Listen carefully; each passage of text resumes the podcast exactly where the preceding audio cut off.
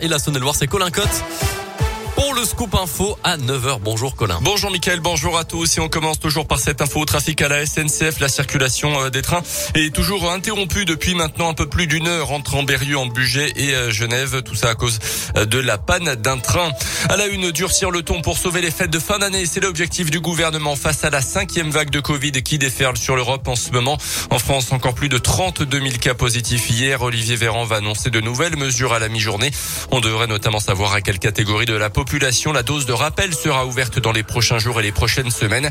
Euh, peut-être bien à tous les adultes. Le délai d'écart entre le dernier vaccin et la dose de rappel pourra être ramené de 6 à 5 mois. La validité du test anti-Covid pour les non-vaccinés qui veulent profiter du pass pourrait passer de 72 à 24 heures.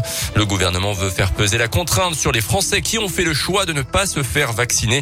Le port du masque, lui, pourrait être rendu obligatoire à l'intérieur et à l'extérieur dans les lieux de rassemblement. Les contrôles seront en tout cas renforcés ainsi que les tests de dépistage dans les établissements scolaires.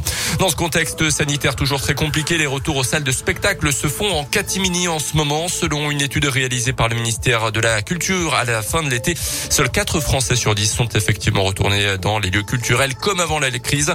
Le passe peut être un frein, mais il y a beaucoup de spectateurs qui ont pris également de nouvelles habitudes. Euh, par exemple, tout simplement regarder les concerts sur Internet. Conséquence, la filière musicale continue de souffrir, comme l'explique le président du Centre national de la musique, Jean-Philippe Thielet.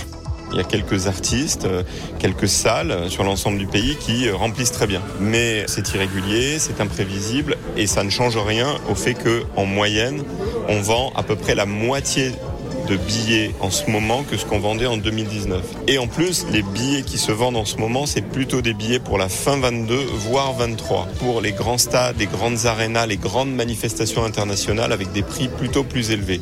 Donc ça signifie que les manifestations en ce moment, dans des petites jauges, pour des artistes qui sont pas les stars internationales, eh ben c'est dur.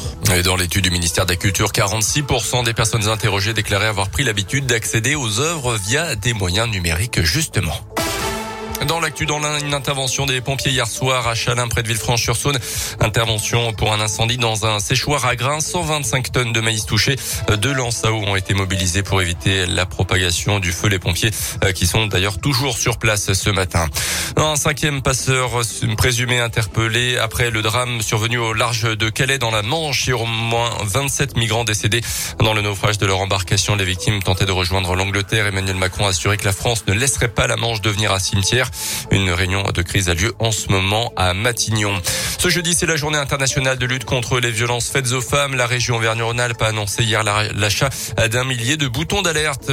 Ces petits mécanismes peu visibles et connectés qui permettent, quand ils sont activés, d'envoyer un SMS géolocalisé à cinq proches en même temps. Ils enregistrent également les bruits et détectent les chutes. À Bourg-en-Bresse, ce soir, à noter une représentation de la pièce de théâtre. Une femme seule à la M2C à partir de 20h, suivie d'un échange avec la troupe et les associations de lutte contre les violences faites aux femmes. Je rappelle le numéro d'urgence pour dénoncer une agression, c'est le 3919. Les sports avec le foot et la Ligue des Champions, cinquième journée de la phase de groupe. Le PSG battu hier soir 2-1 par Manchester City, mais qualifié quand même pour les huitièmes de finale.